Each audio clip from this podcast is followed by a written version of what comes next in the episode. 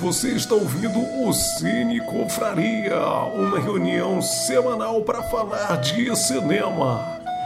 Fique ligado. E aí, galera, sejam bem-vindos a mais um Cine Confraria. Tivemos aí um atrasinho de seis minutos porque a tecnologia nos odeia e a gente estava comentando que tivemos um episódio maravilhoso que gravamos aqui, ficamos falando sobre o filme Crimes do Futuro por quase uma hora e meia e simplesmente o meu áudio não estava saindo e a gente perdeu um episódio que ficou muito legal. Vocês nunca vão saber como foi, porque vocês não ouviram e nem vão ouvir. Assim como o nosso episódio maravilhoso sobre Cinema Paradiso, um dos primeiros episódios que a gente fez. Estávamos super empolgados com tudo que foi falado e quando a gente foi ver, não funcionou. Então é isso. Então, mais um motivo para você sempre ficar ligado na live e não deixar para ver depois, porque pode ser que esse momento seja só agora e você não vai poder repetir. É, então, gente, nós somos o Cine Confraria. Para você que nunca ouviu falar da gente, é simplesmente um grupo de amigos que gosta de cinema e gosta de conversar sobre cinema. Então, toda semana a gente está aqui no nosso YouTube fazendo uma live comentando algum filme que um de nós escolheu.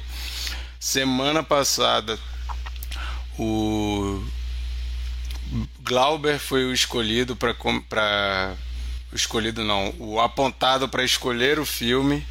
Ele escolheu A Vida é Dura, a história de Dewey Cox, que como você já viu o título do nosso episódio de hoje é esse. Então hoje vamos comentar esse filme e no final desse episódio você vai saber qual é o filme da nova rodada, dessa vez escolhido por mim.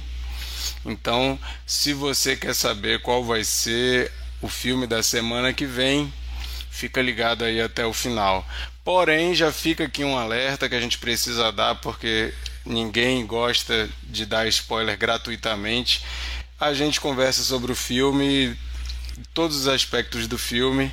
Então, se você é aquele que, como eu, odeia pegar spoiler de filme que quer ver e ainda não viu A Vida é Dura, aconselho você a ir assistir o filme primeiro e depois ouvir a gente conversando sobre A Vida é Dura, a história de Dewey Cox. Hoje a gente está aqui com casa semi-cheia. A gente está com Glauber, que escolheu o filme, Bernardo, Micael, Monique, Sheila. E eu sou o Marquito e a gente vai comentar esse filme hoje. É, apenas mais uns recadinhos. Siga a gente no Instagram, arroba Cineconfraria. É lá que a gente sempre coloca avisos, se rolou algum imprevisto, se rolou algum problema, se rolou alguma coisa extraordinária que a gente quer avisar, é tudo por lá. É, lá a gente sempre coloca qual é o filme da rodada. Se você tiver perdido o episódio e quiser saber qual é o filme que a gente está comentando, lá a gente coloca curiosidades dos filmes, a gente coloca cortes aqui da nossa conversa. Então, procura a gente lá no Instagram, Cineconfraria e interage lá com a gente, fala o que vocês acharam dos filmes que a gente está comentando. É sempre melhor para a gente quando vocês participam. E se você só ouve a gente como podcast, fique sabendo que isso aqui é gravado ao vivo no YouTube. Então, toda segunda-feira, às 21 horas da noite. 21 horas só pode ser da noite, né, gente? Às 21 horas no horário de Brasília. Estamos no YouTube comentando algum filme. Então procura a gente no YouTube também, se inscreve lá para vocês ficarem sabendo quando entrou, quando a gente entra ao vivo, para ficar sabendo se você perdeu a live, ficar sabendo que tem um episódio novo.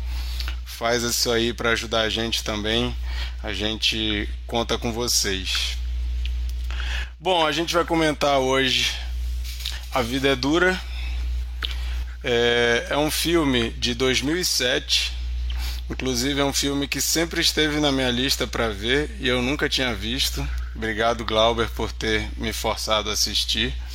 E é um filme que é do diretor chamado James Kasdan, mas o que me chama a atenção principalmente, depois os outros vão falar, de repente é outro motivo que chama atenção para eles, mas me chama atenção o fato de ser escrito pelo Jude Apatow, que é um cara que eu sou muito fã, que para vocês terem uma ideia, né? Ele escreve, dirige, produz, mas é, ele produziu, dirigiu e escreveu um seriado chamado Freaks and Geeks.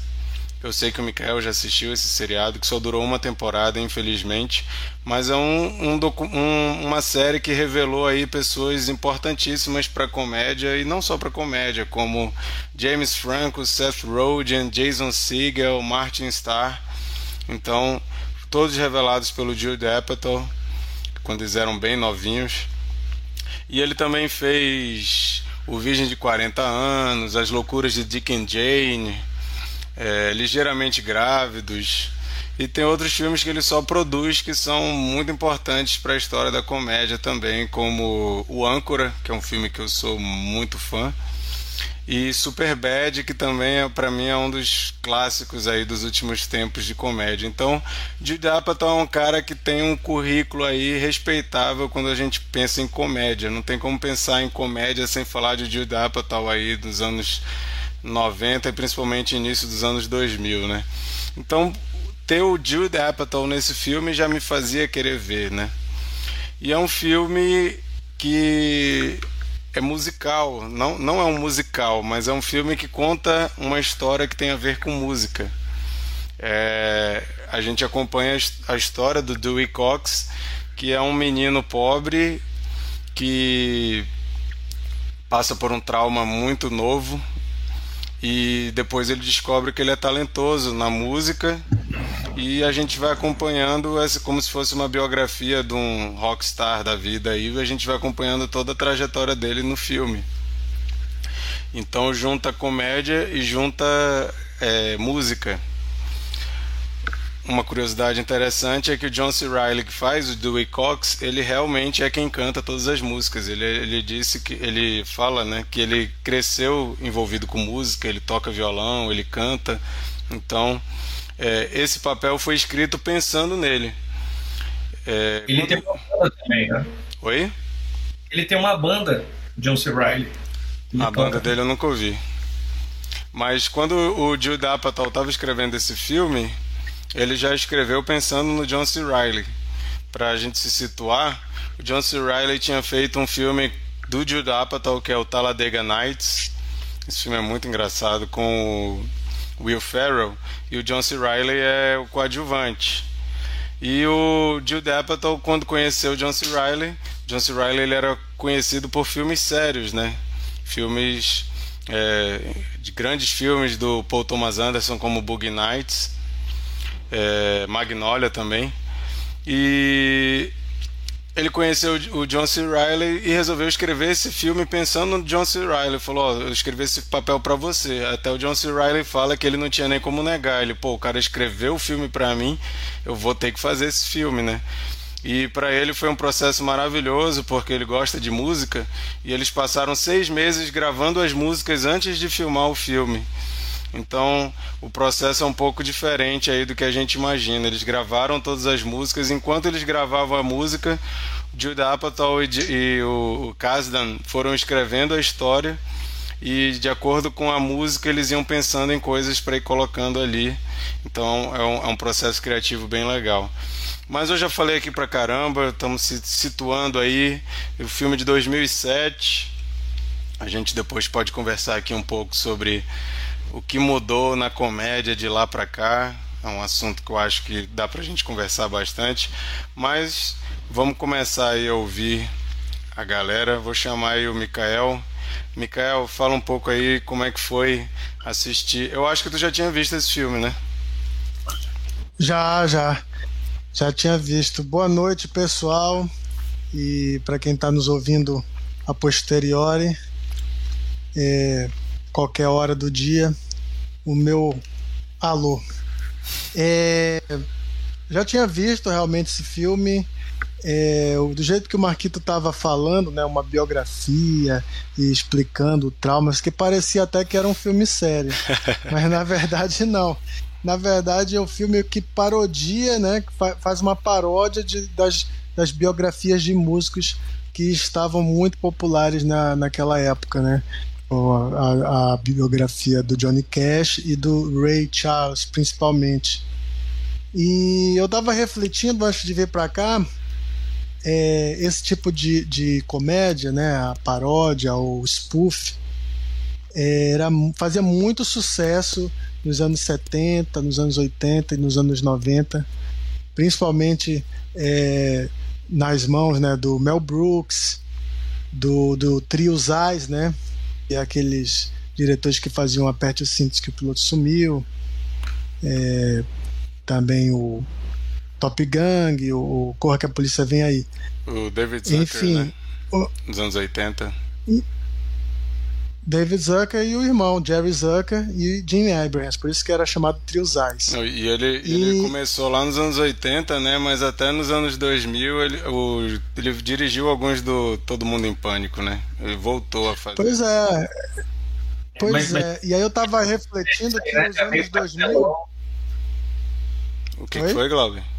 Não, tem uma diferença um pouco do spoof, né? Mas que chega a ser pastelão e do que não chega a ser tão pastelão. Não, né? o spoof, spoof na, na, na, que eu tô falando é você fazer uma paródia de, do, de cinema, de, de, de pegar um filme ou um gênero, né?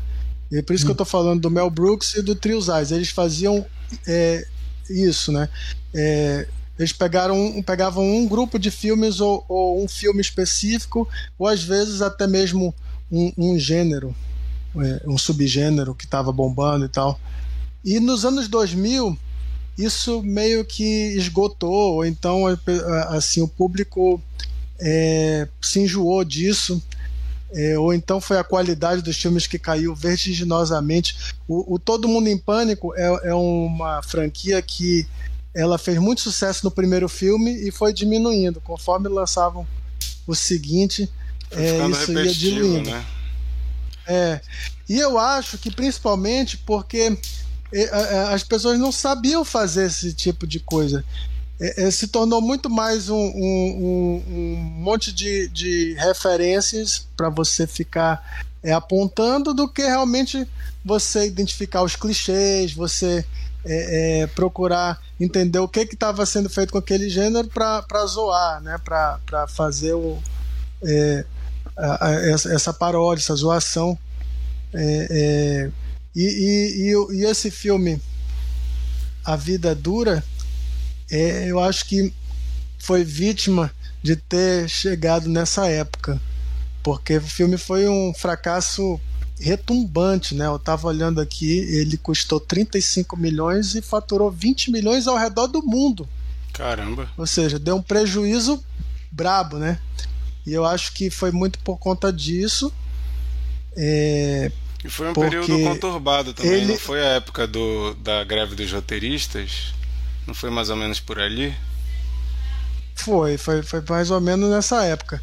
Mas eu, eu, eu que eu, assim, na minha reflexão, eu penso que era, era assim, esse filme, tipo de filme não estava fazendo sucesso, embora esse filme ele não tenha nada a ver com aqueles filmes espartalhões, é, não é mais um besterol americano. Ele, ele realmente ele, ele tem mais a ver com, com, com o que se fazia é, nos anos 80, assim, é, é de pegar os clichês e, e mostrar para o público que o público assim você olha aquilo cara eu não tinha percebido como isso é, é, já, já virou um clichê e tal. É, é, é por exemplo a cena do, do, do, músico que começa a cantar a, a, a, a apresentar a canção e, e, vai contagiando todo mundo. E aí começam a dançar né? Aquele frisson de uma hora para outra todo mundo assim. Isso foi tanto usado né e você, é, é, é, não só em filmes de bio, bio, biográficos, né? O The Wonders, por exemplo, usa muito bem isso. Mas quando ele esfrega na nossa cara de que como isso já foi tanto usado, ele exagera de uma forma a, a você. É, é inclusive, utilizado, inclusive utilizado no Elvis agora. E uma coisa que eu acho interessante. É. E esse, né, foi esse filme foi gravado antes antecipando talvez uma cena que a gente vê sendo repetida, inclusive na biografia do Elvis agora.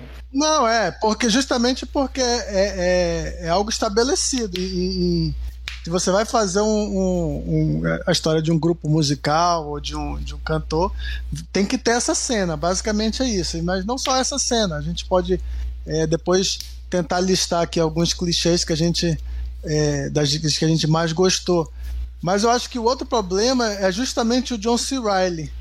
Eu acho que é, é, uma das principais virtudes do filme se tornou é, um ponto fraco, porque o público não conhece John C. Reilly.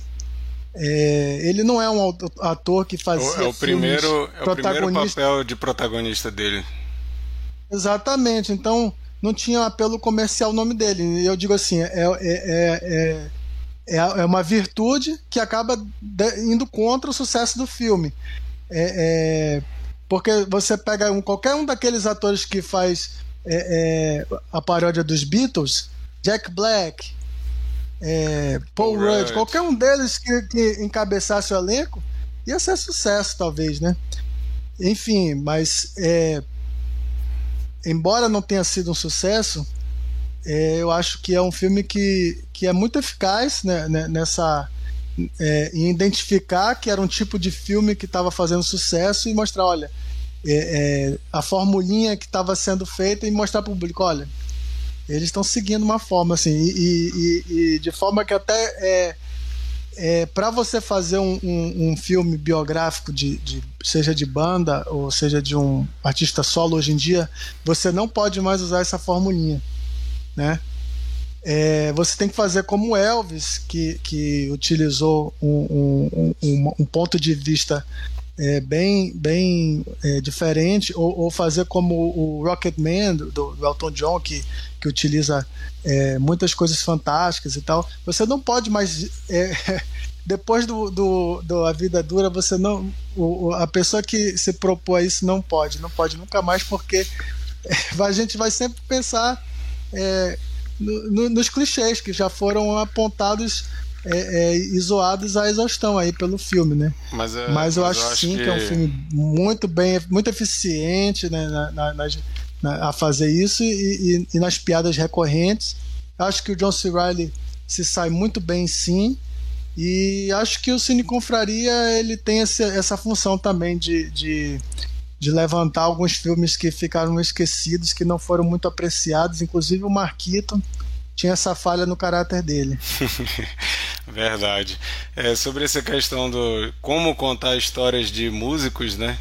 É engraçado porque ao mesmo tempo que a vida é dura escancara todos os clichês e faz piada disso, mesmo assim, os filmes que seguem a formulinha, eles são muito mais bem-sucedidos para o público em geral do que os que não. Basta a gente pegar Bohemian Rhapsody e Rocketman, para mim Rocketman é. é um filme mil vezes melhor que Bohemian Rhapsody. Mas qual que é o que faz mais sucesso? É o da fórmula certinha, né? Conta a história bem linear, não tenta fazer nada inventivo. Rocketman é maravilhoso e pouca gente viu, mas também talvez um dos motivos é que Queen é muito mais conhecido no Brasil do que Elton John, que é um artista que é conhecido pra caramba, mas não é tão conhecido do público em geral como como Fred Mercury, como Queen, etc. Mas é, essa questão de contar a história de forma linear, ela ainda é muito muito bem-vinda pela maioria das pessoas. Monique, fala um pouco aí. Monique, eu sei que tu gosta de comédia. Fala aí um pouco como foi tua experiência. Boa noite, boa tarde, bom dia, dependendo que horas estiver ouvindo, seja agora ou depois, ou agora, né? Não sei quando você vai ouvir isso. Mas eu gosto muito de comédia, desses, dessas comédias assim, mais bostas, pastelões. Gosto pra caramba. Inclusive, quando o Mikael tava falando sobre Todo Mundo em Pânico, quando eu comecei a assistir esse filme, me deu a maior nostalgia dessa época, porque eu adoro, eu assisti todos, assisti até os últimos. Fui no cinema ver o último, eu acho, porque eu tava muito empolgado. O último é o 5? Eu acho que é o 5, que é o que o cara pula da janela do prédio, que já tá todo mundo muito velho. Não, é muito, muito antigo, não. Acho que é 2000 e... 2010? Não sei. Vou, vou consultar minhas fontes aqui e te falo depois. 2010 já tem 12 anos, só pra te avisar, tá? Gente, o tempo está voando. Inclusive, esse filme de 2007, né? E ele é muito atual para mim, assim. Eu tava assistindo, me divertindo na beça, rindo pra caramba. E achei muito interessante alguns personagens peculiares que apareceu, eu não tava esperando. É a hora que aparece o, o Elvis, né? Que na verdade é o Jack White. Eu fiquei, que que isso? Como assim? Por quê? Do Não, nada. E, ele- e eles sabem fazer o mistério, né? Que tu nunca Sim. vê a cara do Elvis quando vira e caraca, é o Jack White. Do nada, do nada. E o Jack White atuando assim é muito engraçado, porque eu tô acostumada a ver ele sempre no persona sombrio dele, todo, né, o cara do rock e tal, assim, ele no palco com a esposa. Aí eu não sabia nem que ele atuava, achei muito legal. E no finalzinho ali, um outro ilustre que eu gostei muito, fora os outros todos que aparecem, mas esses dois chamaram muita atenção minha. O Ed Vader, mano, falando do cara, tipo assim. Do nada também, ele falando sobre o grande artista que era, né? O Cox. Eu falei, gente, como- que verba que teve esse filme, né? Eu, eu adorava quando antigamente, né, no começo dos anos 2000, é, muitos filmes faziam isso, colocavam pessoas famosas assim, em trechos absolutamente nada a ver. Todo mundo em pânico fez muito isso. E eu adoro, tipo assim, adorava que do nada aparecia uma pessoa famosa fazendo um papel totalmente nada a ver. E esse filme eu já sabia que ele ia ser bom, porque eu lembro de ver ele muitos anos atrás, mas não prestei muita atenção. Assim, eu, eu lembro do contexto, mas não lembrava da história direitinho. E eu sabia que ia ser bom porque metade do elenco ali era o elenco do Saturday Night Live da época, que era, pra mim, a melhor época do Saturday Night Live, que é 2007 a 2010 ali, que todos aqueles atores, tem a Pam, né, do The Office, que achei maravilhoso, eu adoro ela como atriz, achei muito bom.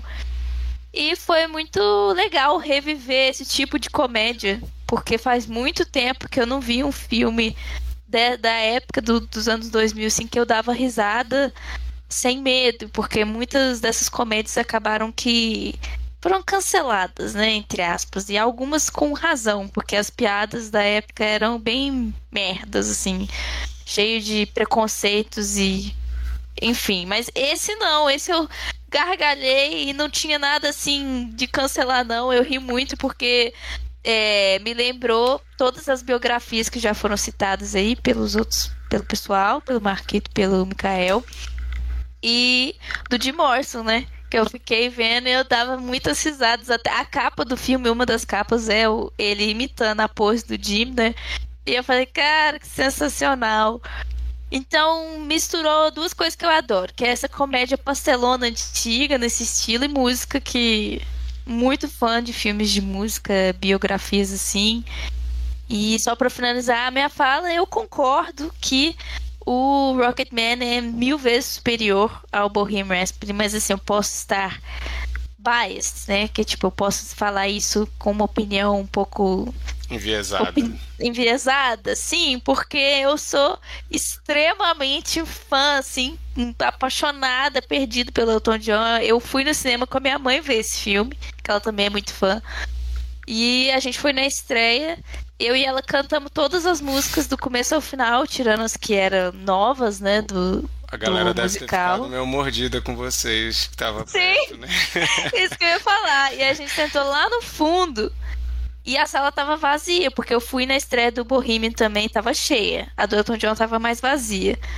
Aí a gente cantava e chorava, e as pessoas olhavam assim, e a gente lá emocionado.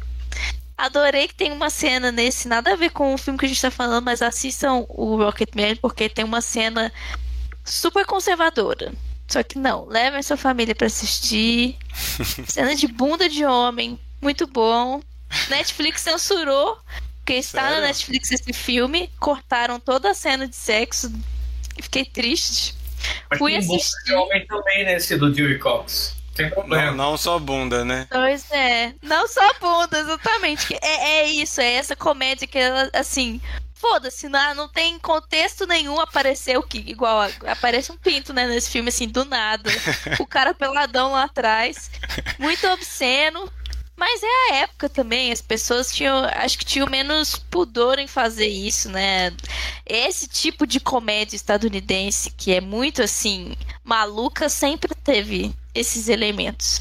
Gostei vou, muito. Vou, vou querer voltar nesse tema aí que a Monique tá falando, mas é, uma, uma observação que eu acho que é legal a gente pensar quando a gente vê esse filme é que o Judd Apatow ele é conhecido por deixar a galera improvisar muito.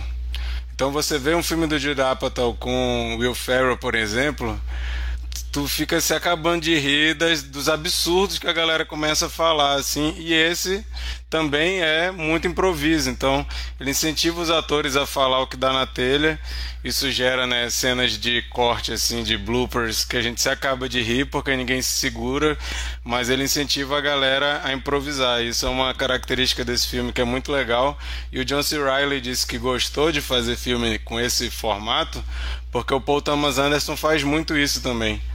Então ele falou: Ah, eu acho isso maravilhoso. É uma coisa assim que cabe em vários gêneros e cabe perfeitamente na comédia, né? Porque quando você tem uns caras malucos que falam que dá na telha, você acaba com umas cenas bem interessantes. E o, o eu vi o, perguntaram do, do John C. Riley como que eles conseguiram botar tanta gente famosa para fazer pontas, né? Esses cameos. E não, foi o James Kasdan, na verdade, que falou. Ele disse assim, cara, eu escrevi para trocentas pessoas famosas aparecerem por um minuto, assim. Ele saiu botando o nome de todo mundo. Ele falou, ah, botei o nome de todo mundo e saí ligando pra galera. E é assim, a maioria das pessoas topa porque é um trabalho fácil, assim. Você vai gastar um dia só, poucas horas do seu dia, para gravar uma cena. Uma cena inusitada. Então ele saiu ligando pra galera e a galera foi topando, assim. Então, por isso que a gente tem esse elenco gigante aí que se fosse acreditar todo mundo não ia caber no cartaz, mas talvez atrairia mais gente para assistir, né? Se bem que a galera ia ficar puta, né? Se fosse, ah, eu quero ver por causa do Jack Black, aí o Jack Black aparece por um minuto, a galera não ia gostar, né? Mas é, essa questão da, das muitas participações é interessante.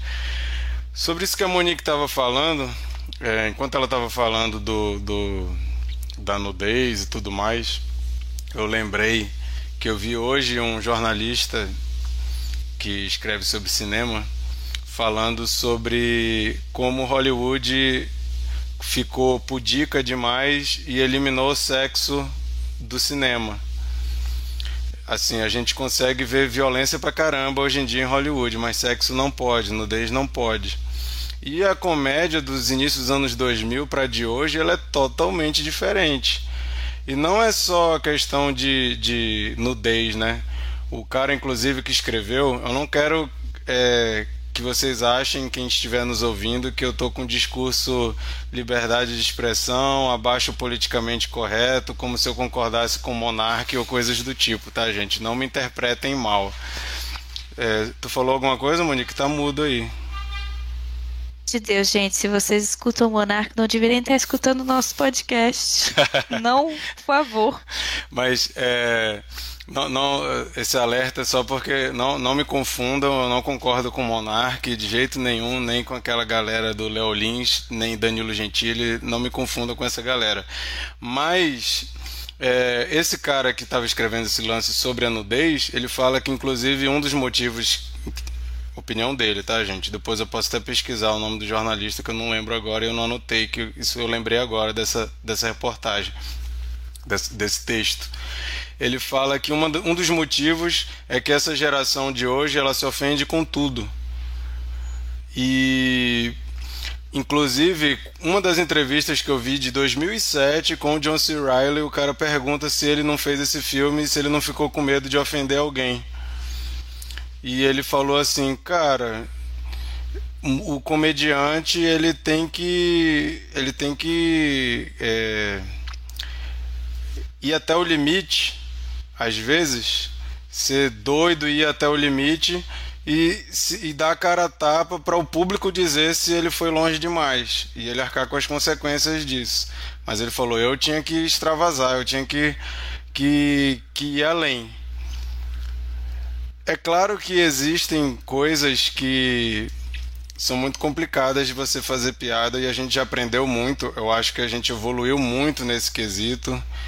A gente sabe hoje em dia respeitar muito mais do que há, há um tempo atrás.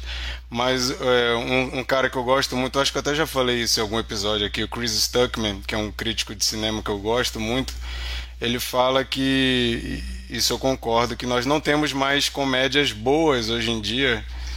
Comédia é um gênero que foi afundando cada vez mais. É claro que a gente tem uma ou outra, se a gente parar aqui para pensar, a gente consegue lembrar de uma comédia boa desse ano, uma comédia boa do ano passado.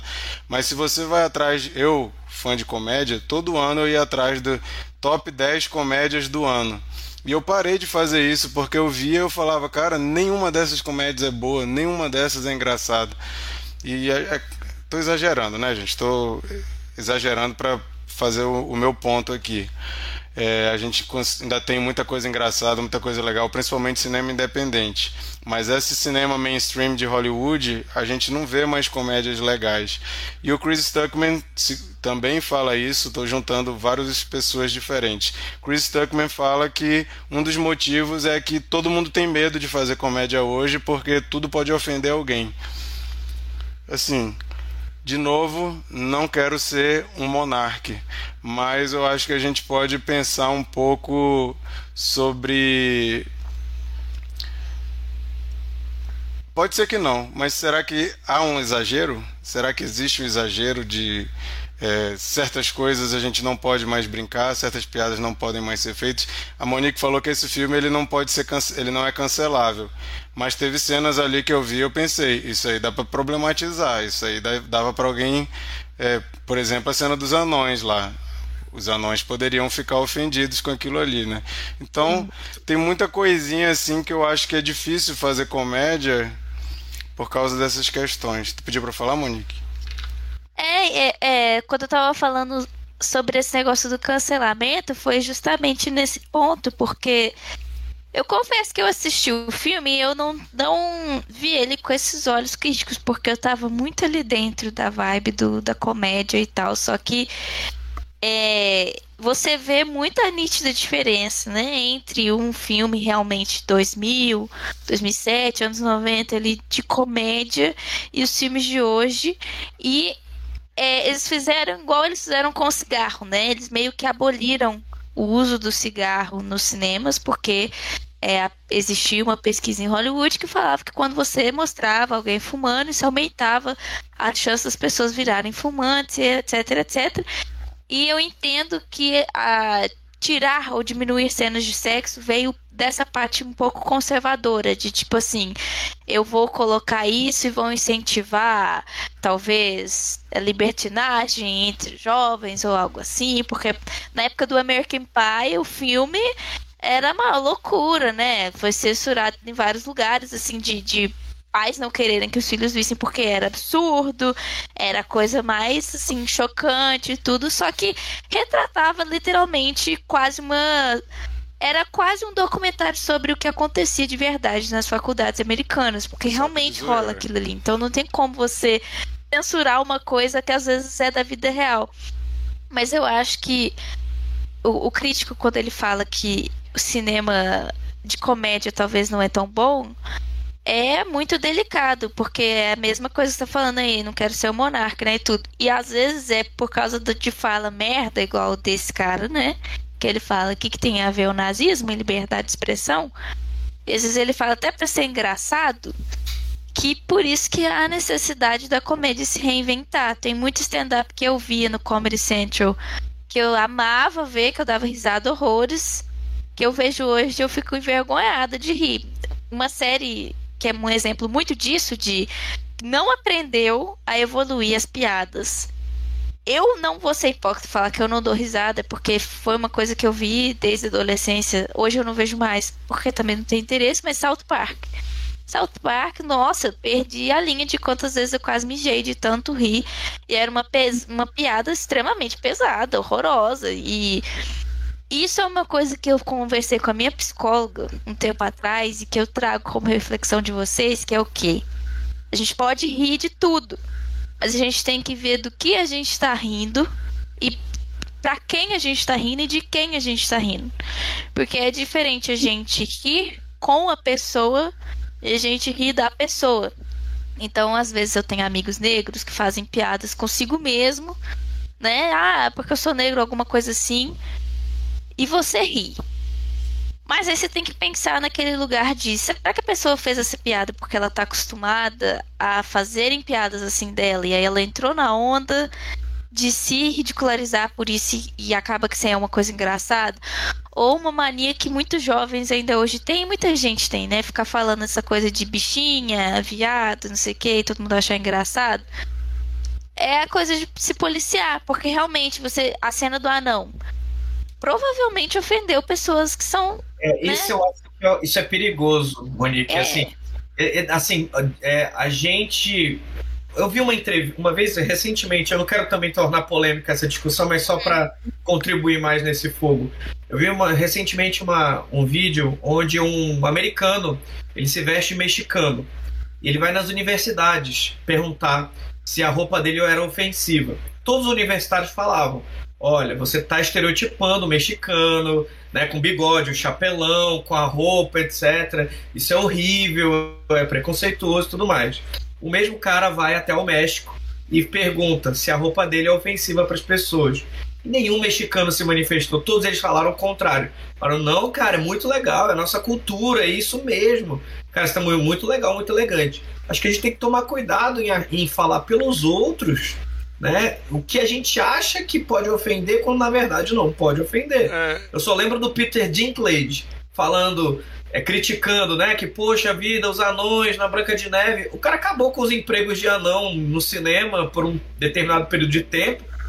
E aí você, acho que pensar pelos outros é importante, mas ouvir a opinião deles mesmos se manifestando é mais importante ainda. É o caso que aconteceu no Mágico de Oz, né? Existe toda essa discussão que eles foram explorados, que eles eram bêbados, que não sei o que, blá, blá.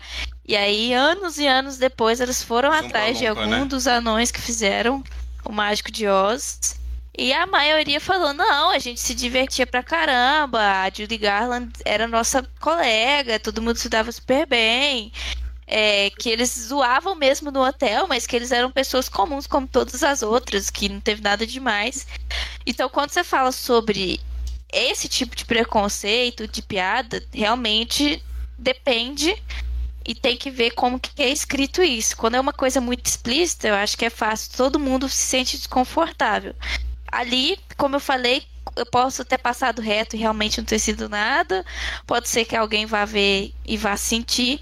Mas existe essa questão de.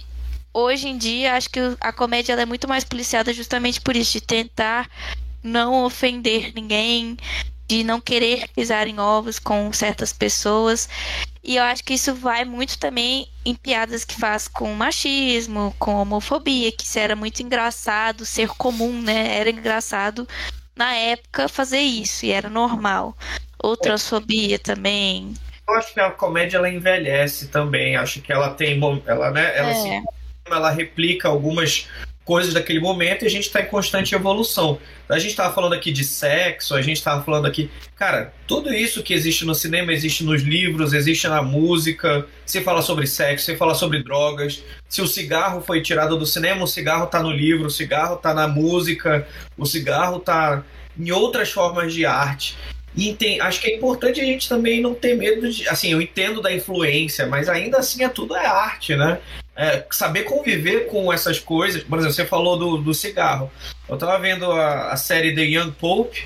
É, substituíram o cigarro por vapor. Olha, no Não Não Olhe. A menina tá lá no vapor. Assim, você vai sempre ter. Daqui a pouco vão proibir também o vapor lá, usando então maconha no cinema. Então, assim, nos filmes, acho que é importante a gente entender dessa liberdade, a ideia da, do, do, cinema é também uma representação da realidade. Existe morte na realidade, existe sexo na realidade, existe droga na realidade.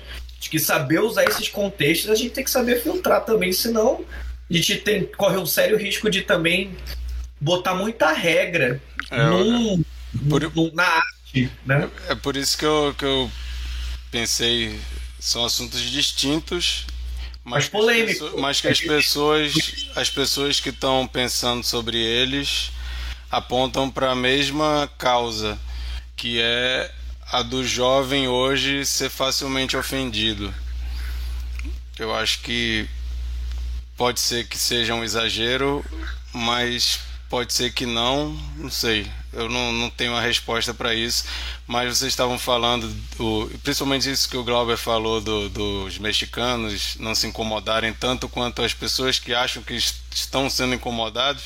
Quem faz isso de forma magistral, o Donald Glover no Atlanta, a, série, a série Atlanta, cara, ele mexe com esses estereótipos e a forma que a galera que se acha woke, né, lá nos Estados Unidos, os wokes, os progressistas que querem às vezes parecer muito mais é, incomodados com racismo do que os próprios negros. Tem muitas cenas assim que fica constrangedor assim o, o, os negros olhando assim para os brancos e tipo, sério, cara, é sério que que tu tá tipo é, querendo protagonismo nisso aí, sendo que eu não tô ofendido com isso, então eu acho que a gente está num tempo que é um pouco complexo de entender os limites, o que que pode, até onde dá para ir e o resultado disso, pelo menos para mim,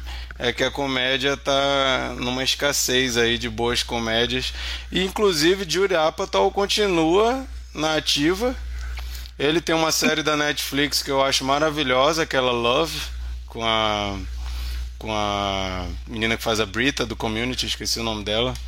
Ele, ele, tá, ele fez essa série, eu acho que tem dois ou três temporadas, eu gosto pra caramba. E fez também aquele filme recente, o ah, esqueci o nome, daquele cara todo tatuado. É do Staten Island, Rei de Staten Island. Isso. Esse filme é, é muito Rei de Staten Island, maravilhoso. Então ele tá nativo ainda, mas esses caras que nessa época aqui estavam em alta, é, Will Ferrell, John C. Reilly fazendo comédia, o Paul Rudd, esses caras estavam fazendo filme direto. Essa galera, Seth Rogen, é, Bill Hader, que era a galera também do Saturday Night Live, teve uma época muito abundante de comédias legais, engraçadas. E essa galera ainda está nativa, mas você não vê mais fazendo comédia ou faz uma coisa aqui, outra ali, muito é muito escasso, ao meu ver. Acho que está muito cauteloso, as pessoas estão pisando em ovos aí quando pensam em fazer uma nova comédia. É. Mas, Bernardo, falei um pouco. Pode escolher o que tu quer falar, cara. A gente já desvirtou pra caramba do filme. Se quiser trazer de volta pro filme ou não, fica à vontade. Pois é, cara, entrou num papo aí que eu acho que eu não vou ter essa profundidade de vocês, não. Até, então, esse filme me fez refletir sobre algo. É, e, e, definitivamente não é o meu tipo de comédia, gente. acho, que, acho, que, acho que nunca foi. É, eu, não, eu não curtia aquele, os, os, filmes do Todo Mundo em Pânico e tal. Eu tenho, eu tenho aquela. Na, na minha lembrança, tô, tô, até com medo de rever Top Gun, os filmes do Austin Powers e aqueles Spaceballs, esses filmes assim. Que isso, tu meteu, até tu meteu aí hoje, até Mel sabe? Brooks. Tu tá, tu tá botando no mesmo saco até o rei Mel Brooks, cara. Sim, cara. É, enfim, é, é, é um filme que eu, eu, eu, vejo algumas qualidades, eu acho legais os, os, os é, essas brincadeiras com os clichês, eu, eu, mas assim, eu não consigo nem rir, cara. tem, tem, tem, tem, alguns momentos. Eu tive. Eu, tá, pra falar que eu não ri, eu ri quando. No começo do filme que eu achei, achei hilário a forma como. como eles usam aquele clichê do ator que é escalado para fazer um papel e faz é, o, o, mesmo papel na, na adolescência e tal. Isso, isso eu achei muito engraçado. Mas enfim, não, para mim não é o meu tipo de filme de verdade. É, eu estava até refletindo assim sobre os filmes de, de, de, comédia, de paródia. Eu acho que o único filme de paródia que eu, que eu considero muito bom, para mim extrapolou assim o, o, o, gênero, foi o Todo Mundo Quase Morto, que para mim é um dos melhores filmes de, de zumbi que eu, que eu conheço. É, mas no geral, enfim, o filme não teve o mesmo apelo para mim como teve para vocês. É, vejo aí muito valor, eu, eu, vejo que os atores de fato pareciam estar se divertindo muito fazendo, que eu acho que, que deve ter sido um, um dos motivos de, de, de vários terem é, até feito o, o, o filme. É, e, e, enfim, é isso, minha gente. tudo bem, cara, tá tudo bem. é, Sheila. Oi, gente. Eu vou economizar o tempo do, da live hoje. Faço das palavras do Bernardo as minhas. Eu não gosto de paródia. Uh, eu não ri. Inclusive, eu fiquei constrangido. Achei horrível. Desculpa, não rolou. Beleza. É... Agora, Glauber, o curador que escolheu o filme. Fala eu um pouquinho. Eu escolhi esse filme de propósito, né? Acho que, primeiro, que o cinema ele é feito de diversas, diversos estilos. E quando me, quando me deparo com. Vi que a gente sempre coloca uns filmes muito cabeças, a gente gosta de falar, né? Tudo. Ai, que tudo tem que ser político, falando sobre grandes problemas da humanidade e tudo mais.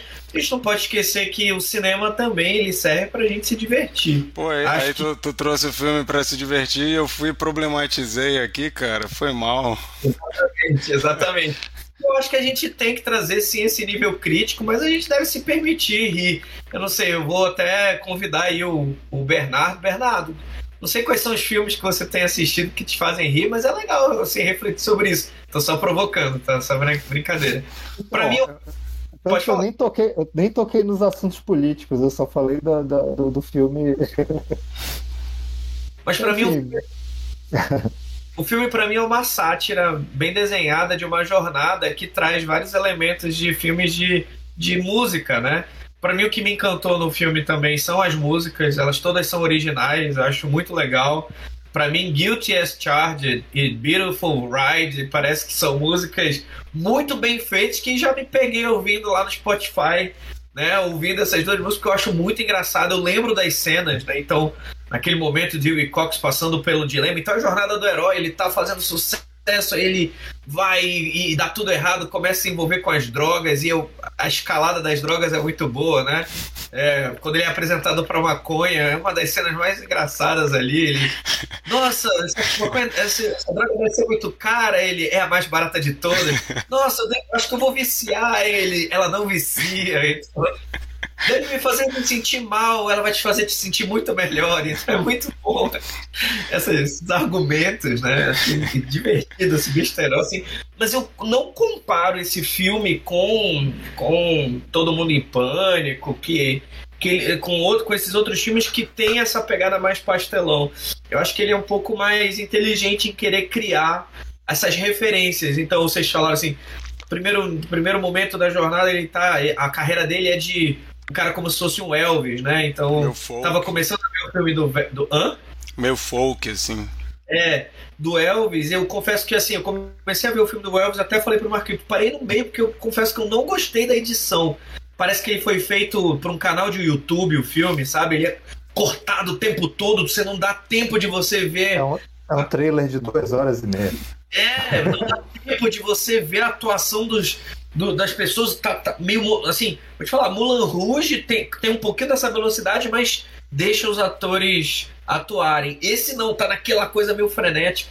Então, e aí eu acho legal também desse filme de comédia é que ele tá o tempo todo fazendo essas referências. Então tem, como vocês notaram, né? Tem é, é, o como é que é o nome? Vocês falaram agora do filme do, daquele Cash. casal, o Johnny Cash. Johnny Cash. Aí depois passa por um outro momento, que é aquele momento preto e branco, que é do. Putz, agora tá me fugindo o nome dos. dos, dos, dos, dos, dos artistas. Não, não é o Ray, pô. É o. Pô, qual é o nome dele? Que vivia de óculos ah, o de Bob sol. Dylan, o Bob Dylan. Bob Dylan. Bob Dylan. Então você começa a reconhecer esses pedaços. Um dos que eu comecei, que eu também ri muito é aquele momento meio Beach Boys, onde ele começa a misturar orquestra com bicho e os caras não estão entendendo mais. Então, é quando o cara já chegou no nível de, de ele musicalidade. Vira, ele vira o Brian Wilson do, dos Beach Boys. Exatamente, botando a cabra, trazendo uns, indi uns, uns indígenas para tocar, instrumental, cara, aquilo dali me mostrou que o quanto você pode ir longe no estilo de música, eu acho muito engraçado. E pequenas coisinhas que eu acho muito divertidas também, acho que quando você vê ele velho, né, vendo a TV e, o, e regravando a música dele num outro estilo, né, de funk, né, um rap, e ele não entendendo nada daquilo, acho que mostra também o, quanto o quanto que a evolução da música pode chegar quando você fala de sucesso da indústria, né, da música. E no final, quando você, quando ele morre, né, ele morre logo cinco minutos depois do encerramento do show, me lembrou um pouco daquele momento Roberto Carlos. Acho esse filme divertido, gosto muito do. Acho que ele foi pouco explorado, mas acho que o John C. Reilly já é famoso o suficiente para que quem for olhar o seu histórico vai identificar esse filme como Talladega Nights, que, que é sensacional. Ele junto com Will Ferrell é brilhante nesse filme de comédia e cara, Leslie Nielsen é meu com Mel Brooks é a melhor coisa do mundo. Acho que esse filme aí entra pro hall de comédias bem divertidas que, que existem no cinema. É, eu também gosto muito desse tipo de filme. Eu, eu, revi, eu revi há pouco tempo, eu estava mexendo nos canais de streaming e não lembro qual que é, não sei se é o Prime Video, que tem o Apertem os cintos e o piloto sumiu. Eu botei, cara, dá cada gargalhada. Esse, esse tipo de filme me diverte bastante. E esse filme, A Vida é Dura, Fazia tempo que eu não dava tanta gargalhada vendo um filme. Eu, eu fiquei imaginando ver esse filme junto com o Glauber, ia ser divertido. Eu, eu acho que eu acho que esse tipo de filme ele funciona melhor para quem é bem familiarizado com os gêneros, né? Com os clichês do, do, do, do gênero que ele tá que ele tá parodiando, né? Tipo, é, a, aperte os cintos que o piloto sumiu é engraçado, mas quando você começa a ver os filmes de, de desastre dos anos 70, você acha muito mais engraçado. Uhum. É, Corra que a polícia vem aí é engraçado, mas se você é, sabe o, os filmes de, de, de, policial. de policial dos anos 80, você vai achar muito melhor. Então, é, porque tem, tem as piadas que são muito referência, né? Tipo no Corra que a polícia vem aí quando vai ter uma cena de, de sexo e começa aquele saxofone e tal. Então sempre tem essas é. brincadeirinhas, né? Com, com o gênero, das perseguições de carro. Sempre tem todas essas piadas. Brilhante. E esse Brilhante. filme, o, o A Vida é Dura, é, ele é assim cheio de easter egg para quem conhece a história dos músicos, né? Então assim, é, é, maravilhoso. Tinha cena que eu me acabava de rir porque eu lembrava de, do que, que eles estavam botando, né? Quando ele começa a cantar um punk rock lá do nada, eu ri demais o daquilo. Chimpan, o chimpanzé do Michael Jackson é. lá também. É, cheio dessas referências que, cara, eu, eu me diverti demais. Mas então vamos para uma Agora, rodada. Pra, pra, é, é, pra quem curtiu o, o filme, né? Tirando aí o Bernardo e a Sheila, brincando. mas mas é, nossa audiência aí que, que é, é, não conhecia esse filme, que realmente era é um filme batidaço, assim, passou bem batido. Tem uma outra paródia de música que chama Popstar, Never Stop, Never Stop. Eu acho que eu que, sei que vai. Que é com, é muito engraçado. Adam, também. Como é que não tem aquela música do, do, ela, ela quer ser uma superstar? Não, não é, é essa aí também é, é, um quadro do Saturday Night Live que ah, é, virou não, filme. mas eu tô falando. É com Will Ferrell. Eu tô falando do, do Andy Samberg, que ele, que ele faz um, um artista pop e ele vai nessa linha de, de, de, brincar com, esse com esse filme é muito engraçado. Do e é da época que ele era do Saturday Night Live também. O Saturday Night Live dessa época gerou muitos filmes. Qual foi a música favorita de vocês, assim, que vocês gostaram? Vocês chegaram a gostar de alguma ou vocês acharam tudo uma bosta? Ah, não, eu acho que, que dentro do contexto. Né, é, é, acho que eu nunca ouvi essas músicas fora do contexto, assim, mas dentro do contexto eu acho a música do Walk Hard maravilhosa, assim. Ainda mais depois que tem aquela edição lá. dos raps. Eu acho muito engraçado quando eles estão cantando tipo Johnny June e a música com Nossa, total duplo sentido e eles dois cantando. É muito engraçado aqui. Aquela, aquela música ficou muito engraçada. Mas então vamos para uma é, rodada não, de junto, junto nota montagem, né? e cena preferida é, do filme. Pode ser que seja a música que você queira escolher.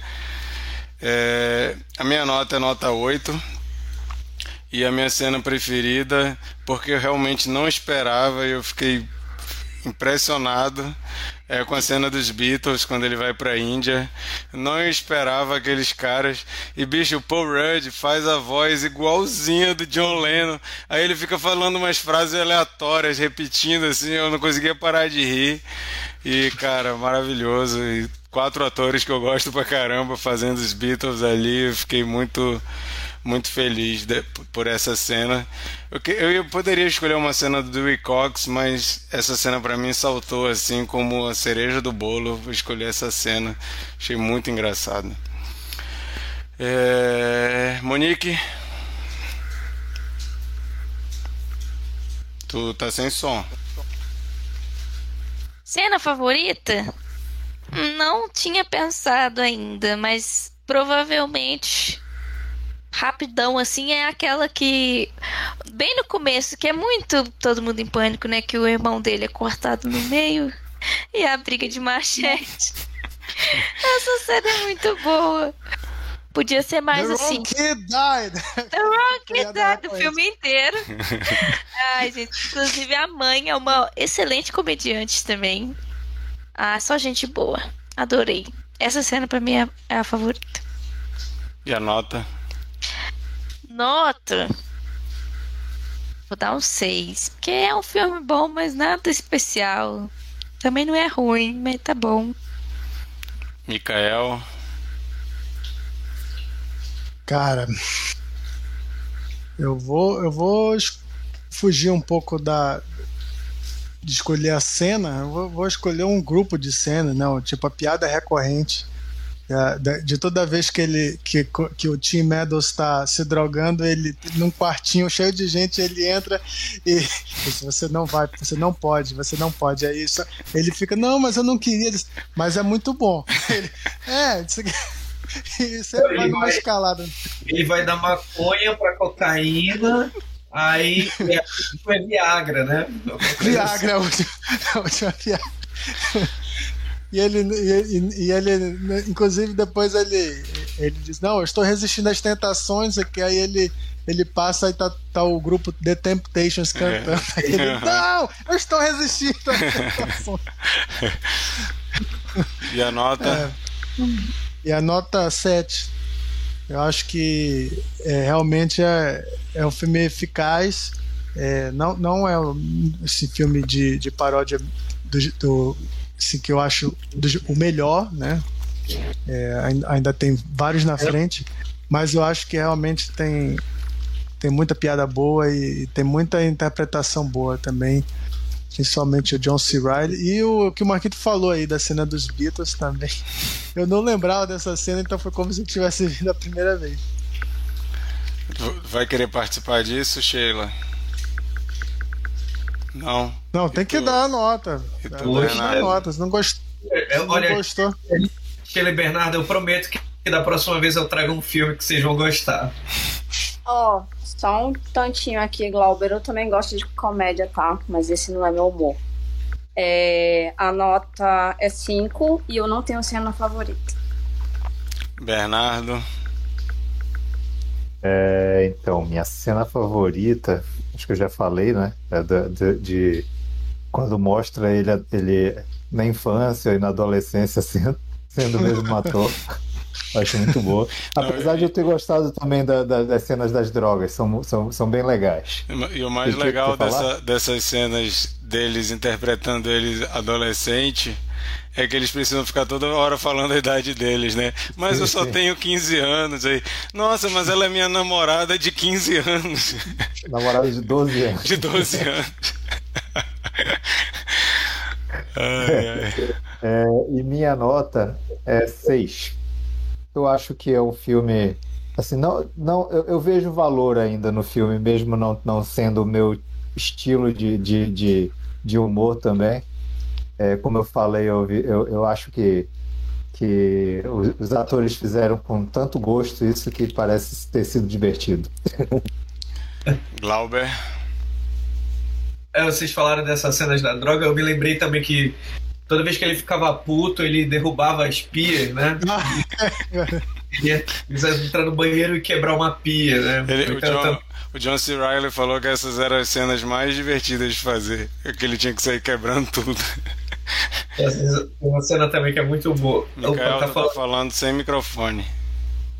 Ele quebra a pia e com a maior facilidade do mundo. Ele só toca na pia e a pia. A pia sai, né, de uma facilidade, puxa a pia, a pia vem. E já joga no chão. E também tem, acho que uma das cenas que eu ri muito é aquela que ele tá no hospital e aí o médico ele fala: Nossa, eu tô com muito frio, aí tragam mais cobertores. Ele agora eu tô com muito calor, ele agora tragam menos cobertores. Ele agora eu tô com frio com calor, aí tragam cobertores e não. Essa, essa cena é muito Mel Brooks, cara. Isso é muito Mel Brooks, essa cena. Mas para mim, eu vou, eu vou transformar a melhor cena na, na melhor música. Para mim, a, a Beautiful Ride é que traz a conclusão das piadas e do, né, nossa, com a vida dele desde o início, que valem são os amigos e tal. Acho essa música bonita, acho de, engraçada. Eu tirei férias dia desses, aí eu sentei na beira da, da praia e fiquei imaginando, pô, será que se eu morresse aqui na praia tocaria Beautiful Ride? Mas, e minha nota, só pra né, contrabalancear aí, você, a minha nota é 10, é 11, eu acho super divertido. Então minha nota é 10 aí. Beleza, então esses foram nossos comentários sobre A Vida Dura. Você que está ouvindo aí depois, entra lá no nosso YouTube, no episódio de hoje, ou lá no nosso Instagram e comenta lá também a nota que vocês dão para o filme, a cena e a opinião de vocês sobre o filme. Se vocês acham que é um filme bom, ruim, um filme mais ou menos, comenta lá que a gente gosta de ouvir a opinião de vocês também. Agora vamos para uma rodada de dica da semana, o momento que Mas eu a gente... gosto de Marquito, de filme que divide opinião, assim, acho que quando todo mundo gosta, é fácil, né, trazer um filme que todo mundo gosta, mas é. quando a gente vê que divide... Assim... Inclusive o Cine Confraria tem, tem vários episódios, tem vários episódios aí, se vocês procurarem, que tem opiniões é. divididas, faz parte. É, a gente vai para uma rodada de dica, que é o momento que a gente traz aqui alguma coisa que a gente viu, assistiu, leu, jogou, ouviu e a gente quer recomendar aí para vocês também. Então, separa aí o caderninho para anotar as dicas. Mikael, qual é a tua dica hoje? A minha dica é a série documental The Last Movie Stars no HBO Max é sobre a vida de Paul Newman e Joanne Woodward. E agora deixa eu vender meu peixe, né? Que é muito interessante, pelo menos eu acho. É, o Paul Newman, é, lá pelos anos 80, 90, ele contratou um escritor, Stuart Stern, que foi roteirista de alguns filmes dele, para fazer um documentário sobre a vida dele. E o, e o Stuart começou a trabalhar, é, começou a entrevistar uma galera, né? E lá pelas tantas, nos anos 90, Paul Newman deu, é, é, deu uma loucura nele, ele pegou todas as fitas, levou para um canto aí na estrada, queimou tudo e disse que não queria mais, que não fazia sentido para ele fazer um, um, um, filme sobre ele e pronto. Ah, é, já era o, o, filme, né? Já era a obra, que poderia ser um filme, poderia ser um, um documentário, eu não sei. Mas ah, recentemente agora as filhas do, do, do Paul Newman, uma das filhas procurou o Ethan Hawke e veja só, o Stuart Stern havia transcrito todas as entrevistas que ele fez e estavam todas em caixas num galpão. Caramba! E, a, e aí a, a filha do, do Paul Newman é, chamou o Ethan Hawke e disse: Por favor, faz alguma coisa com isso.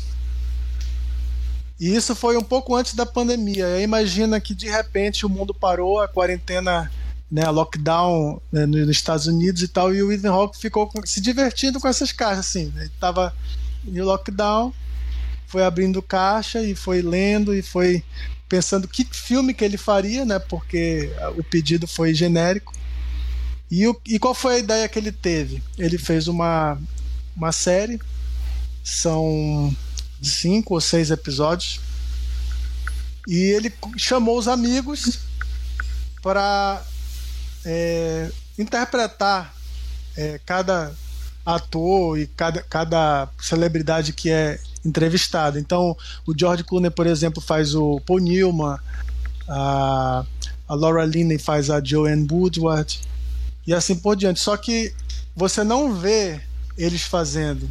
Ele, enquanto isso, ele vai sobrepondo as imagens. Então você até esquece que é o George Clooney e não o Paul Newman. Você vai e, e pensa, não, é o Paul Newman, entendeu? E, e ele vai investigando vários assuntos é, é, é, sobre os dois, né? É, por exemplo, Paul Newman era casado quando conheceu ela, e aí ele pega as entrevistas da, da ex-mulher dele para pegar esse ponto de vista é, que, que é, pouca gente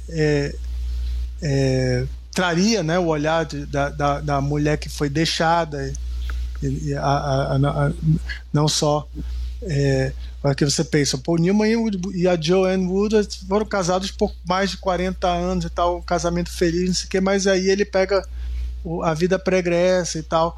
E, e também o fato de que quando eles casaram, a Joanne era famosa, mais famosa que o Paul Newman, e isso se inverteu porque ela foi cuidar da casa, dos filhos, é, inclusive dos filhos que ele já tinha. E aí ele discute isso, né? Como que, a, que, que é mais difícil para a mulher, não sei o quê. É, tenta investigar um pouco da alma do artista, do relacionamento familiar, do, do filho que morreu é, e como isso impactou a, a vida dele a partir disso. Enfim, como são cinco, seis episódios, eu não lembro agora, é, ele tem tempo de desenvolver muito bem tudo, né? E, e para quem não conhece a carreira dos dois, você acaba tendo um apanhado geral, assim, desde muito jovens até é, a velhice, né? Que eles fizeram muitos filmes juntos e e assim é uma pérola, realmente. O Ethan Hawke recebeu uma pérola e ele desenvolveu da, da melhor maneira que ele podia. Massa. Monique, sua dica. Ah, talvez eu. Tá, eu vou dar uma dica porque é novo. É.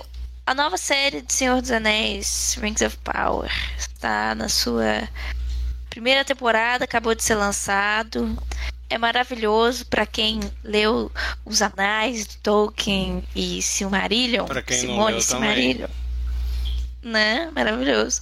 O livro, então, e também quem não leu é bom porque se contextualiza, né, das primeiras eras que vieram antes do filme. Eu estou adorando. Tem algumas críticas, mas deixa isso para outra hora. Então é isso. Rings of Power tá na Amazon Prime, né? É, Amazon Prime muito aguardado há muitos anos. Recomendo. É isso. A série está no seu terceiro episódio. Toda sexta-feira sai. Bom demais. Sheila. Oi, eu tô ali mergulhada no MUBI. Consegui fazer assinatura, então, novo universo. E aí, por acaso e curiosidade, eu descobri um diretor que eu não conhecia, chega, chama Eric Homer, é um diretor francês. E aí... Vague. Sim, é... e é engraçado que é simples, né? Não tem, não tem nada muito rebuscado, nem muito. Não é exatamente tão arte, mas é, são... ele fez uma sequência de filmes. É... São contos é, que são. Tem... O nome são estações: primavera, outono, inverno e verão.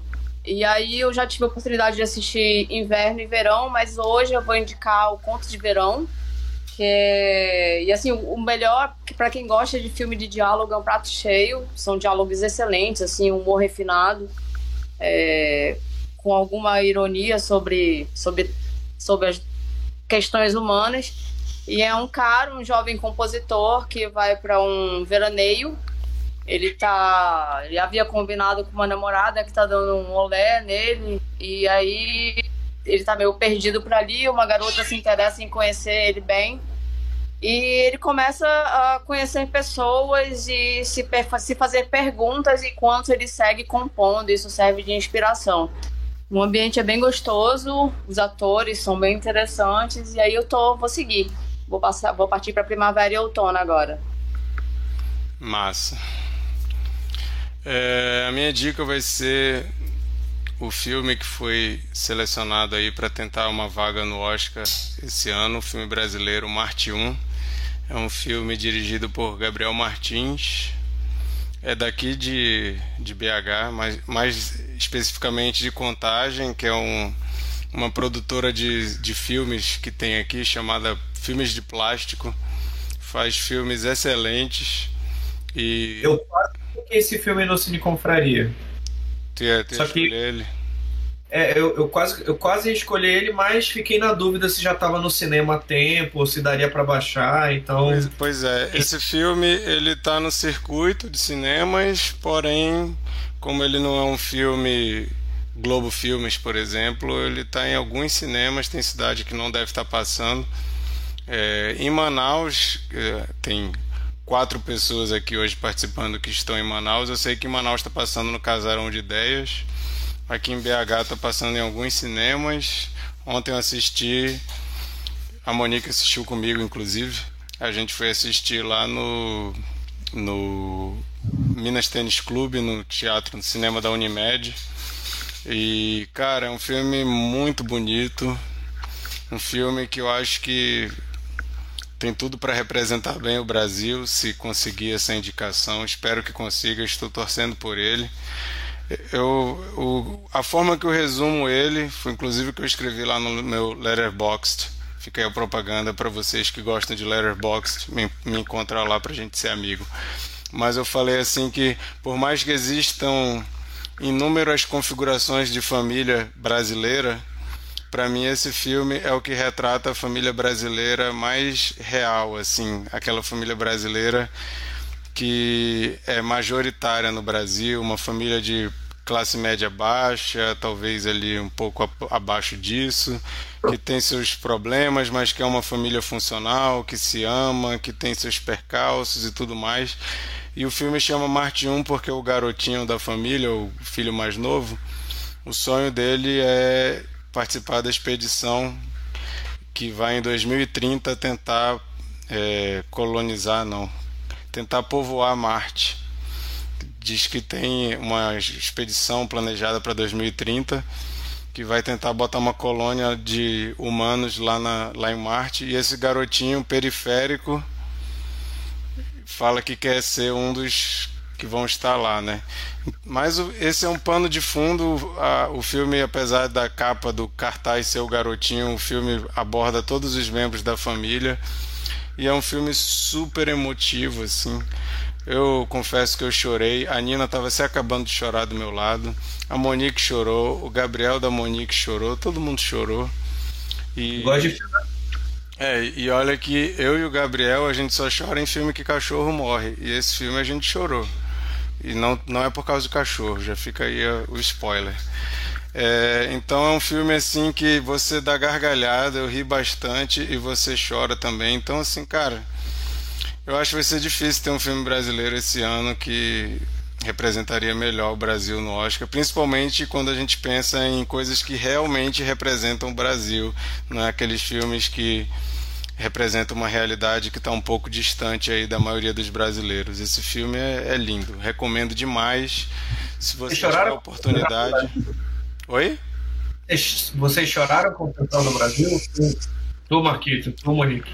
Cara, Central do Brasil eu vi na vibe errada, então eu não chorei quando eu vi. Eu, eu gosto demais, eu choro com esse filme até hoje, se eu assistir. É impressionante. Então, Marte 1, recomendo aí se você gosta de dramas e com pitadas de comédia que retratam aí a realidade brasileira. com umas nuances muito inteligentes de estudo de personagem, muito legal. Então fica aí a dica, faça um esforcinho para ver aí na sua cidade, porque o cinema nacional, principalmente o cinema nacional independente, precisa muito que o brasileiro saia de casa e vá para o cinema. Sei que a tentação de esperar chegar para baixar é grande, mas gaste aí um dinheirinho e vá na sala de cinema que é muito mais importante do que você ir para o cinema assistir filme da Marvel que já tem um monte de gente que paga. Baixe filme da Marvel, hora... baixe filme da Marvel pirata e vá pro cinema ver filme brasileiro independente. E na hora que o filme rodar lá no Oscar, não adianta dar um de pose e falar, ai, sempre amei, e nem viu. Tem que ver para poder amar o filme. Tem que ver para poder se sentir representado. Vai lá assistir. Entendeu? Tem que assistir. Não adianta só falar, o Brasil foi indicado. Tem que ver o que, que tá indicando, né? Inclusive, a Monique não falou, mas eu vou falar. A Monique conhece várias pessoas envolvidas na produção do filme, inclusive professores dela atuam no filme. Para vocês que não sabem, vocês que não sabem, a Monique estudou cinema. O garotinho é seu professor? Sim, astrofísico. Vai. É, tu já deu dica, Glauber? Não, né? Não. Então é tu, não. vai lá minha dica. Eu queria só fazer uma citação antes. O Emmy tá rolando agora com várias indicações de séries sensacionais. Tô torcendo aqui por Succession, por Ted Lasso e por, por Ruptura. São eu, os meus eu, favoritos. Por mim, por mim, podiam distribuir os prêmios todos, metade para Ruptura, metade para Succession. Tá tudo certo. Cara, assim, são para mim ruptura. É, nunca, nunca tinha me sentido como me sentia antes, assim, com uma série. Achei assim, destruidor de um conceito tão simples, conseguiu fazer uma ideia tão sensacional. Acho que da última vez que eu tinha me sentido assim foi com Lost. Mas Succession eu tava reassistindo os últimos três episódios. Como essa série é encantadora também, você começa a se envolver com a família e as relações. É muito boa. É, mas a minha dica vai ser a nossa, o nosso querido Casa do Dragão. Se você não está assistindo Game of Thrones, eu estou assistindo.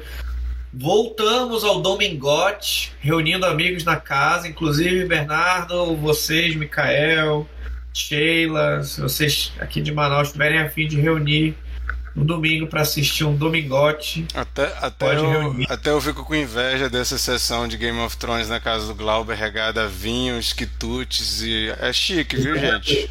Exatamente. Sou bom anfitrião, né? Mas os milords também não podem, podem fazer nenhuma besteira. Mas, ó, tá bem divertido, muito bom. Eu pensava... Olha, eu, eu, lembro que quando eu vi a chamada da Casa do Dragão, a primeira coisa que eu falei foi, pô, bicho, eu não vou querer assistir esse negócio. Pra mim, Game of Thrones já acabou do jeito que eu gostei. Eu gostei do fim, eu sou um dos caras que gostou. Acho que tudo faz sentido. Acho que essa sensação de frustração que as pessoas ficaram com o final de Game of Thrones é Game of Thrones, você ficar, caraca, morreu essa pessoa, caraca, isso aconteceu. Acho que essa frustração é proposital e acho que o fim foi muito bom. E não, não achava que precisava voltar esse universo, mas volta de um jeito muito legal, muito bacana, interpretações, foco um pouco mais naquela política, né? Então fica a dica todo domingo na HBO. O, a dica também inclui o fato de que sai simultaneamente ao vivo na HBO e também no streaming. Então, você não precisa se preocupar em, nossa, eu tenho que estar tá lá 9 horas, porque a partir das 9 já está lá o streaming bonitinho, com a legenda. Então você consegue hum. assistir com calma. Pode dar pause. E... Pode dar pause no banheiro e tudo mais, né? Pode voltar, por exemplo, é, se você quiser ver os pintos murchos que aparecem nesse último episódio, você vai conseguir ver. Né? Gente, esse, esse, último episódio de ontem, eu só tenho uma coisa para falar. Se você é contra incesto, não veja, porque eu fiquei com tanto ódio, com tanta raiva, que eu quase quebrei minha cama aqui. Então, esse, que... Essa série tá ficando em sexto lugar, né? Em sexto? E olha, o pessoal Mas não tem como falando, fugir, né? O pessoal ficou falando que é, essa série é a tentativa da HBO de competir com Rings of Power, né, a do Senhor dos Anéis. E eu quero dizer que nós que gostamos de fantasia estamos muito bem servidos com essas duas séries. E eu quero incentivar a Star Plus a fazer uma também. É, Mubi, de renovar Sandman é, também. Todo mundo pode fazer uma série de fantasia que a gente agradece. Aí você tem para todo, né? aí você tem para todos os gostos, né? Porque o Casa do Dragão é extremamente adulto e o Rings of Power tá uma coisa assim tão família, eu tô me sentindo criança vendo filme assim que eu adorava. E aí eu fiquei lembrando, caramba, bicho, esse ano ainda vai ter Willow, que é, é um filme da minha infância de fantasia. Eu, cara, venham mais produções de fantasia que eu tava com saudade de produções de fantasia bem feitas desse jeito. Vai vir abracadabra. Pra ser... É, que momento pra ser nerdola, hein? Muito feliz. Verdade. então, Bernardo, sua dica aí. E eu só lembrei agora do Balber falando de eu correndo para chegar na hora na casa dele e a gente não tinha essa opção de pausar, né? Antigamente agora tem, meu querido. Então você é muito é. bem-vindo aí, vocês todos bem-vindos. Só não vai dizer, dá uma pausa aí que eu tô chegando e demorar uma hora para chegar na casa do cara. Né? aí é fuleiragem. Pa pausa aí que eu tô descendo a Paraíba. é, então, gente, eu vou indicar um podcast outra vez. Tô na vibe podcast ainda.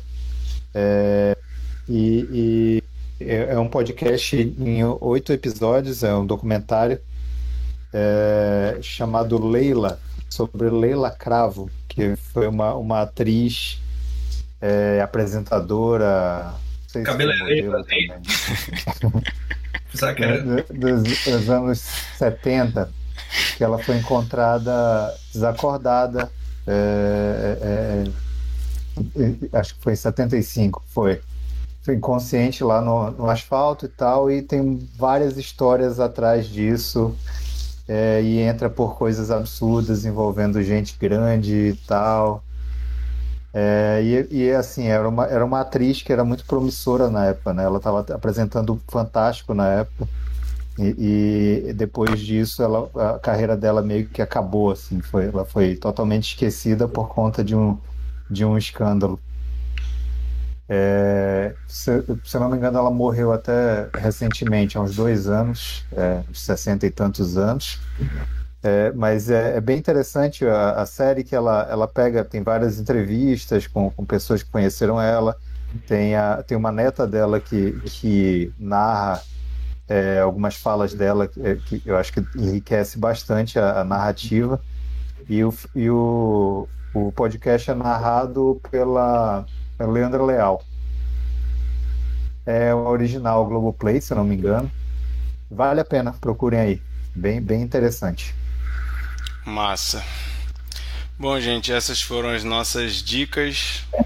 Mais uma vez, se vocês quiserem comentar alguma dessas dicas dadas, vão lá no nosso Instagram e comenta lá. Se vocês quiserem falar, gente, isso é uma cilada, não assistam, não, não leiam, não ouçam, escreve lá que a gente gosta dessa interação. É, agora vou falar qual é o filme da nova rodada.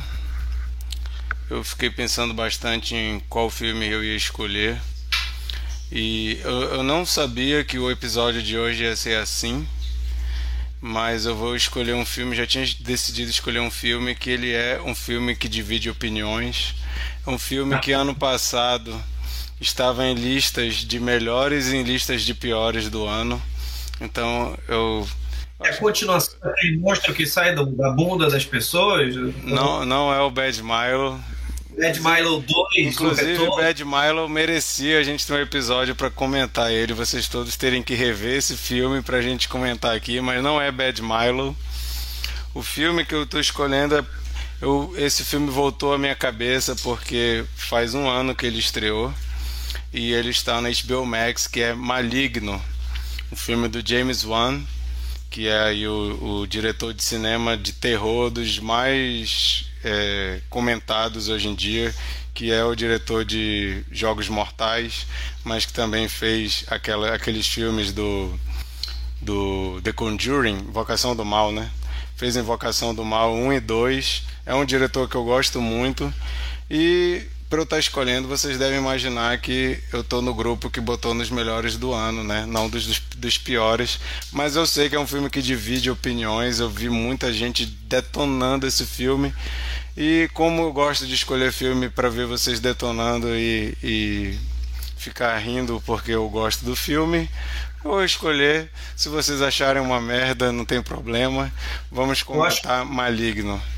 Eu não assisti ainda, mas se for ruim, eu vou ter que levar minha avó no jiu-jitsu, talvez na segunda-feira. Vai, vai, ter que participar. É, eu tô brincando. Eu... Mas Maligno é um filme é, de terror do James Wan, de uma mulher que não, não dá para falar muito, senão vai parecer, vai, vai ser spoiler, mas é uma mulher que ela começa a acordar e está acontecendo coisas estranhas na casa dela e a gente vai entender aos poucos o que está acontecendo.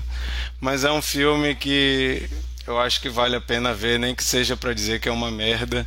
Vale a pena, é uma experiência interessante. É uma experiência que eu acho que vocês têm que ter.